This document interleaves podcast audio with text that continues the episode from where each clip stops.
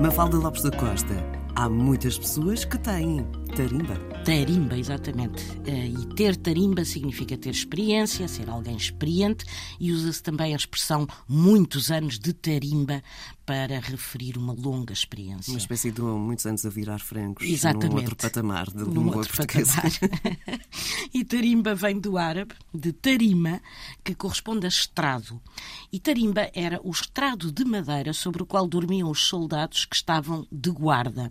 E passar por este ritual da guarda, sofrendo com isso o incómodo de dormir não só de olho meio aberto, mas sobretudo sem a comunidade de uma cama, fazia parte da experiência exigida na vida militar. E daí que ter tarimba tenha adquirido um sentido mais lato e remeta hoje para a experiência, para alguém que já passou por inúmeras dificuldades e que tem, obviamente, a experiência por ter passado por isso.